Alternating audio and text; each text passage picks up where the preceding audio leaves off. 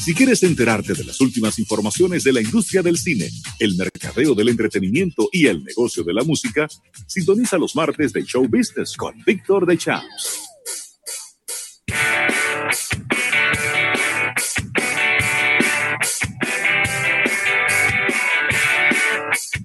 estamos de regreso en este programa Almuerzo de Negocios en este eh, martes siempre muy intenso, bien empaquetadito de informaciones.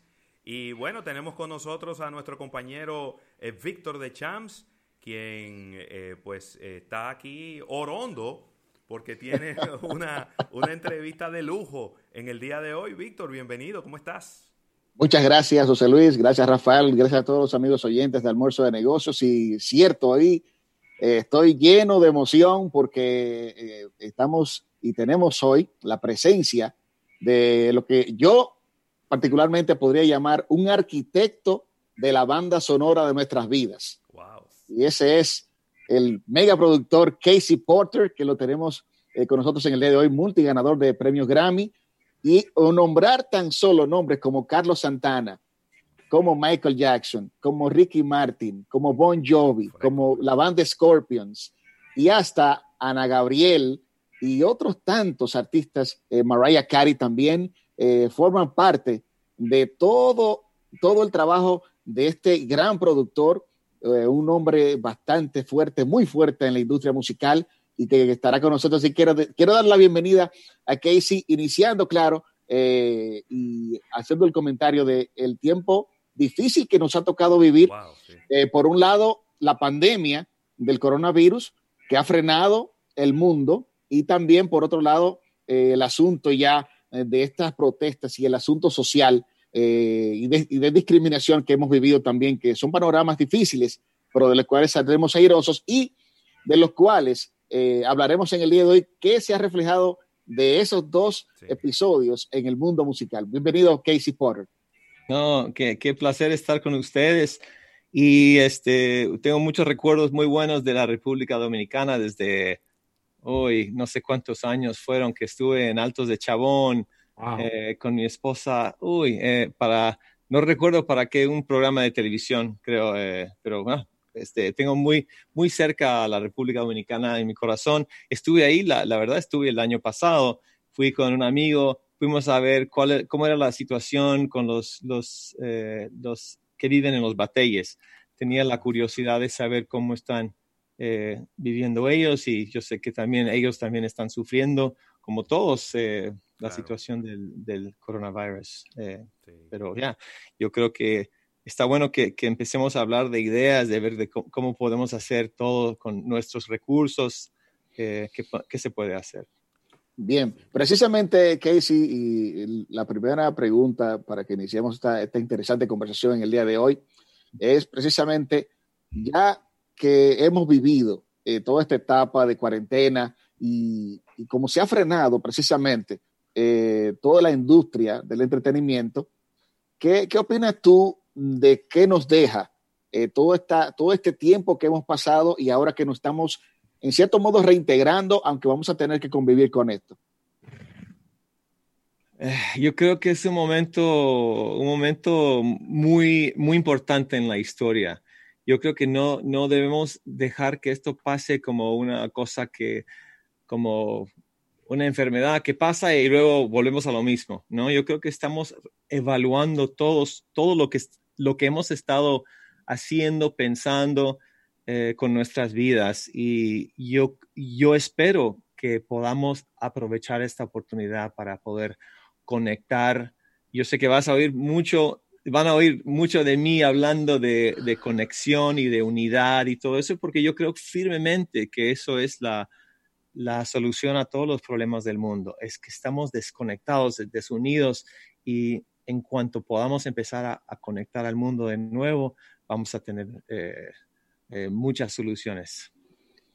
Bien, una, una pregunta que, te quiero hacer de inmediato, y es en, en el plano musical, tú como productor, ya que hemos visto ya hace muchos años el cambio rotundo que ha hecho eh, la industria discográfica. Ah. Y, yo sé que tú como productor, claro, en cierto modo te viste afectado porque ahora recuerda que ya no está la venta de, no, el, artista no cuenta con, la venta del disco físico, sino, sino con todo lo que es el streaming.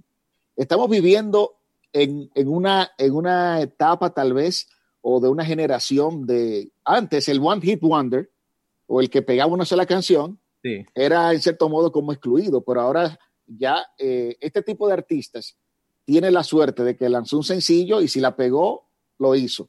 Estamos viviendo en, esta, en, esta, en este tipo de generación, ¿no opinas tú?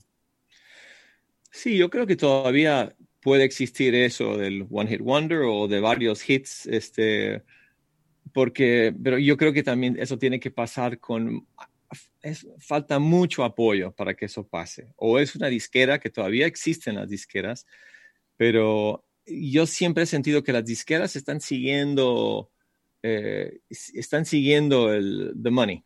No, no están necesariamente buscando creatividad o buscando innovación necesariamente. Eh, y yo entiendo, porque si vas a invertir a un artista un millón de dólares, tienes que tener un poco de certeza, ¿no? De que ese artista va a triunfar. Eh, así que yo respeto de dónde viene, pero yo, yo sé, por ejemplo, con artistas como Ricky Martin, siempre recuerdo que nosotros teníamos el disco terminado, creo que era a medio vivir el disco, y estaba lindo, lindo el disco, y Ricky no pudo venir el último mes que estábamos en el estudio con, con Robbie Draco, eh, y decidimos hacer una canción más, y era la canción de María un, dos, tres, María. Y cuando nos juntamos con la gente de la compañía disquera, dijeron, sí, nos, encanta el disco, pero esa canción, esa de María, no, como que no, no entra dentro del, del vibe, ¿no? Porque ellos querían que, que, Ricky fuera un, como el nuevo Julio Iglesias, ¿no? Porque ellos en su mentalidad de cómo podemos replicar lo que funciona ya para la compañía. Ricky obviamente no fue una continuación de Julio Iglesias. Ricky fue lo que Ricky fue. Y nosotros experimentamos en el estudio con ritmos, con cosas que eh, yo recuerdo la canción La Bomba eh, del siguiente disco. Eh, una persona que trabajaba con Ricky dijo, no, es que esa canción no, no, no eso no va a pegar porque es muy pueblo, me decía. Y yo decía, exactamente por esa razón va a pegar porque la gente quiere, you know, eh, eh, tenemos que relate al artista, ¿no? Si el artista es muy arriba de nosotros, no hay, how do you say relatability, ¿no? Tenemos que encontrar eso. Así que yo siempre he querido que los artistas tengan eh, y también sus raíces metidas en la música. Así que para, para nosotros fue una invención, no, el, el, proceso de Ricky fue de, meterle sus raíces, que no fue lo que la compañía quería. Así, así que se puede ver dentro de ese disco de A Medio Vivir y vuelve también que hay mucha, hay orquestación eh, para que él tenga ese, ese lujo de ser un super artista con orquesta como Julio, pero también tener cosas innovadoras. Eh, pero yo sé que volviendo a tu pregunta, eh, si se puede, ¿cómo ser artista? Yo también estoy pasando por eso. Yo lancé mi disco el año pasado. Muy bueno, por cierto. De Cruzanderos, sí, y, para mí fue algo nuevo porque yo no soy, yo no soy artista eh, tanto como productor en, en, en, cuestión de experiencia y de, de todo eso. firmé con Altafonte porque estaba eh, eh, Gianmarco, un artista peruano que yo produje, y él me dijo, oye, mira, Altafonte es muy buen disco, así que yo me fui con ellos como disquera y nos fue relativamente bien. Tuvimos, como dijiste, mencionaste la canción de Pasaporte con la India. Muy buena canción. Este, a Gaby Moreno, eh, este, el guitarrista, se me está olvidando, argentino, el compositor de doble Oscar, oh, Gustavo Santaolalla. Santaolalla, sí. Súper amigo mío, y él, él, dijo, claro que sí, ¿no? Así que para mí fue un, un empiezo, aunque fue mi segundo álbum, de, de algo interesante, pero es, es difícil. Eh, y, y, si el, la meta mía no era de tener un sencillo, era de tener un álbum redondo eh, con un mensaje eh, poderoso de, de, de, este viaje del inmigrante, ¿no? Porque yo, yo, yo he sentido eso acá en Los Ángeles, se siente mucho, ¿no? En todo el mundo se siente. Pero bueno, eso fue, así que no sé si, si tengo contestación. muy buena para... Excelente. Yo, tengo una pregunta, eh, Casey. Eh, gracias por, por, acompañarnos en el día de hoy. Yo he escuchado a mucha gente y, vamos a decir que yo estoy muy de acuerdo con ese comentario, en que ahora ya no vemos esas grandes instrumentaciones detrás de los cantantes. Mm. De repente eh, eh, me, vino a la mente cuando mencionabas ese disco de canciones románticas de, Ricky Martin que, era, fueron tan, tan populares, pero las canciones también bailables, tú notabas que había una, gran banda detrás. Eh, de un tiempo a esta parte se utilizan mucho recursos electrónicos, ¿no? quizá no el músico en el estudio, sino eh, una, algo que se grabó en algún momento y lo utilizamos y lo mezclamos y lo ponemos uno encima del otro y de ahí sale. Y, uno nota, quizá nosotros que somos eh, generación que vivió la música de los 80 y de los 90, uno nota, tú dices, pero, pero ¿qué es lo que está sonando ahí? ¿Cuáles son los instrumentos? Yo no oigo ningún instrumento. Yo oigo una computadora poniendo música. Esto, tú dices esto. Exactamente. Entonces, eh, la pregunta mía no, no, va en, en, qué es mejor y qué es peor, porque es un asunto de gustos, pero ¿qué es más fácil para un productor? Sentarse con una computadora a buscar cuáles son los, los ritmos y los sonidos que mejor le va a esa, a esa canción o sentarse con un grupo de músicos y, de, y que de ahí salga la mejor manera en que va esa melodía a, salir al mercado finalmente? Yo cuando empecé a hacer música, estudié indirectamente con mi padre, que es arreglista. Este trompetista, arreglista, toca un poco de piano. Todavía vive, 95 años tiene, toca la trompeta todos los días, así que lo ha mantenido la música vivo. Y este, pero, pero él me habló de la orquestación y todo eso, que es, es para un orquestador, eh, orquestador productor, que hay, varios, ¿no? Que, hemos visto en, el, tiempo. Bebus Gilbetti, por ejemplo, que hacía los discos del romance de Luis Miguel o de Juan Carlos Calderón, que fue muy mentor mío. Eh, Juan Carlos eh, me contrató a mí como arreglista en los discos de, Luis Miguel, de, de ¿cuál es? de Emanuel, varios discos hace mucho tiempo y yo, eh, es mucho trabajo hacer un, hacer un arreglo, pero así se hacía, ¿no? Pero en, en, esos, en ese momento, creo que eran los ochentas, cuando empezaron la, la, máquina de batería, ¿no? Y empezamos a usar poco a poco más, eh, más cosas que, eh, instrumentos que podrían facilitarnos hacer la música nosotros mismos. Y muy este, cuantizado este, cuantizado e, en, la forma de, no, eh, no era muy loose, era muy apretado, pum, papu, papu, ¿no? Muy, como decíamos a veces, muy alemán, ¿no? Muy, muy encajonado. Muy mecánico, ¿sí? Eh, pero claro, todo tiene su lugar y encontramos formas de, estoy alejándome mucho, porque es una, para mí yo puedo hablar horas y horas de esto, pero eh, ya sabiendo la fórmula, yo tengo, si pongo ahorita un loop de, ¿no? De repente pongo un bajo, ya tengo en segundos, tengo el estribillo y posiblemente la canción entera. Y eso también nos facilita la, la, posibilidad de hacer una canción en, de buena o mala forma, que tengamos una canción que se repite en dos o cuatro compases ad nauseum, como decía Anita Nazario.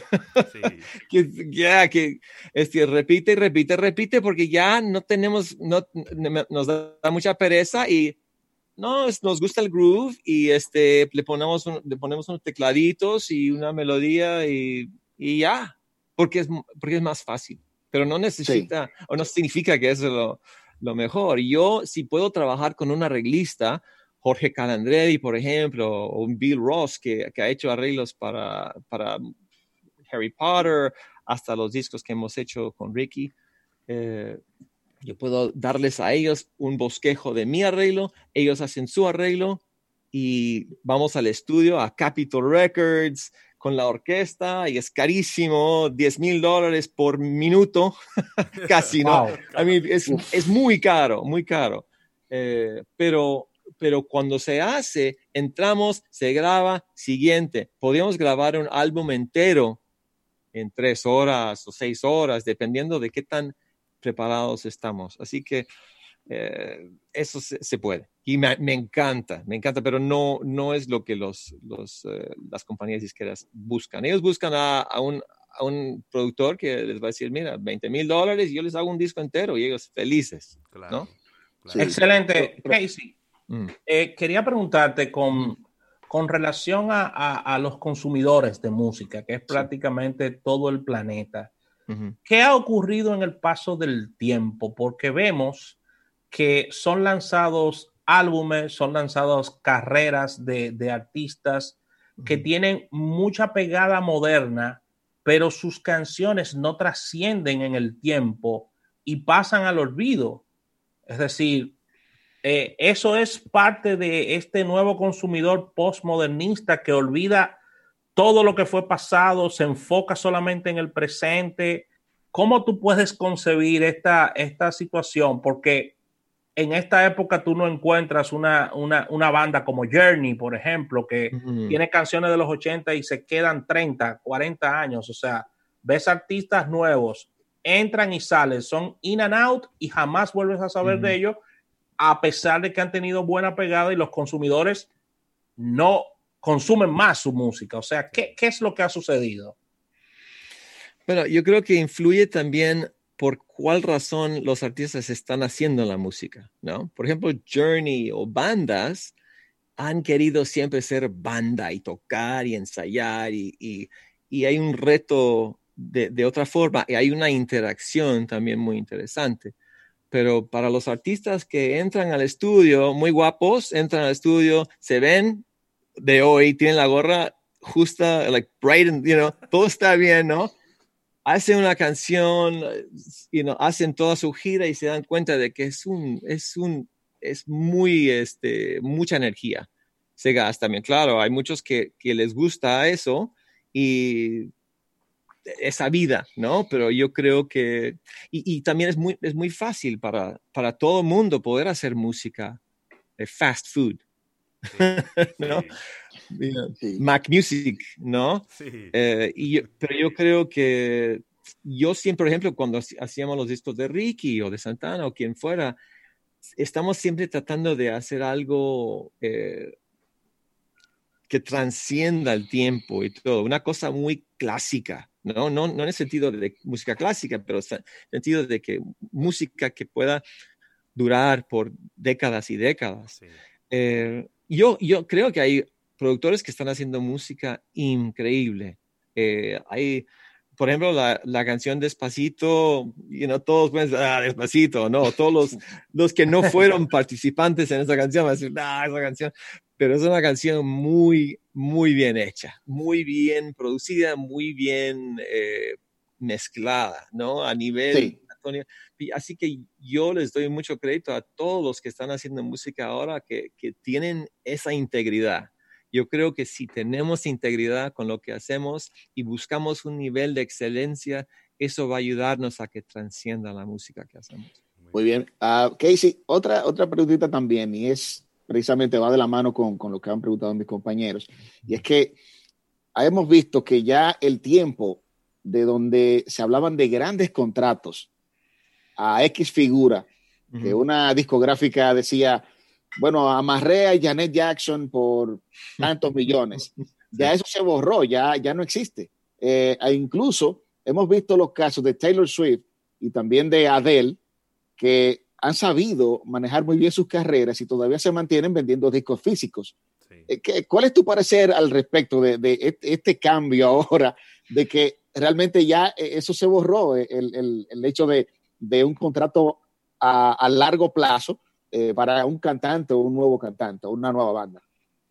Yo creo que los artistas nos, nos dimos cuenta de que tenemos más poder de lo que pensábamos antes, ¿no? Y así que podemos tener, eh, por ejemplo, como autor, cuando tú haces una canción, mucha, hay mucho mito y mucho, mucha confusión al respecto. Si yo soy eh, autor, compositor, eh, hay una editorial. Este, tiene que haber una editorial para poder recolectar el dinero. Así que hay derechos editoriales y derechos de autor. Los autores no sabían que esos derechos editoriales podían ser de ellos también. En algún momento alguien dijo, pues yo, ¿por qué no puedo tener algún poco del derecho editorial? Y ahora todos los autores eh, eh, se hacían contratos ah, de coautoría, coeditorial, ¿no? En vez de solo tener 50% del dólar que se hacía, ya tenías 75% del dólar. Ahora, pero si yo puedo no solo ser coeditorial, sino tener mi editorial totalmente, 100% para mí. Pero siempre tienes que tener a alguien que lo recolecte a nivel mundial, ¿no? Así que eso sería eh, un por ciento como de 10 a 15% que hay que dárselos, porque ellos tienen las, la maquinaria para poder recolectar dinero en el mundo. Eh, yo estoy con Universal, por ejemplo, así, ellos tienen un, alcance muy fuerte.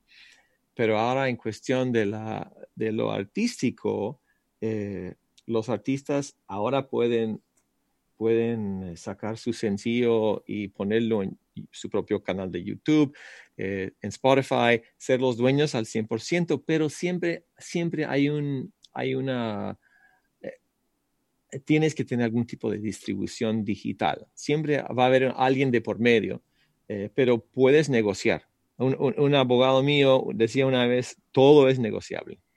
Y eso era una, lección muy importante para mí. Yo siempre le pensaba, le, preguntaba, ¿cuál es el, cuál es el, what's the, norm? ¿Cuál es la norma? Y él decía, everything is negotiable. Si yo, si yo quiero 95%, 95, yo pido 95, ya, no, si yo quiero 95%, pido 100. Claro. Porque hay que darles un poquito de espacio para que ellos sepan que han ganado algo, ¿no? Claro. En la negociación, sí. Totalmente. Excelente. Mira, Víctor, eh, eh, pido tu anuencia y la de Casey para irnos al último break comercial. Eh, regresamos de inmediato con esta interesante entrevista de Casey Porter. Le voy a dejar una pregunta en el aire. Eh, si imaginémonos un escenario hipotético, que tengamos que vivir con coronavirus por los próximos dos años, ¿sobrevive la industria del entretenimiento por los próximos dos años sin poder hacer conciertos, sin poder hacer obras de teatro, sin poder... Eh, eh, te dejo esa pregunta ahí eh, en el aire. Vámonos a un break comercial y, y venimos en un minuto. Ok. En un momento regresamos con más de almuerzo de negocios. Llévanos contigo, te queremos ayudar para que compartas más. Estaremos donde quieras estar, siempre contigo. Tu camino